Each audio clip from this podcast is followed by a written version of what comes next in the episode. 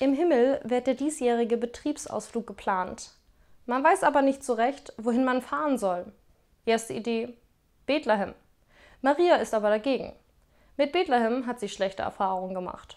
Kein Hotelzimmer und so. Nein, kommt nicht in Frage. Nächster Vorschlag: Jerusalem. Das lehnt Jesus aber ab. Ganz schlechte Erfahrung mit Jerusalem. Nächster Vorschlag: Rom. Die allgemeine Zustimmung hält sich in Grenzen. Nur der Heilige Geist ist begeistert. Oh, toll, Rom, da war ich noch nie.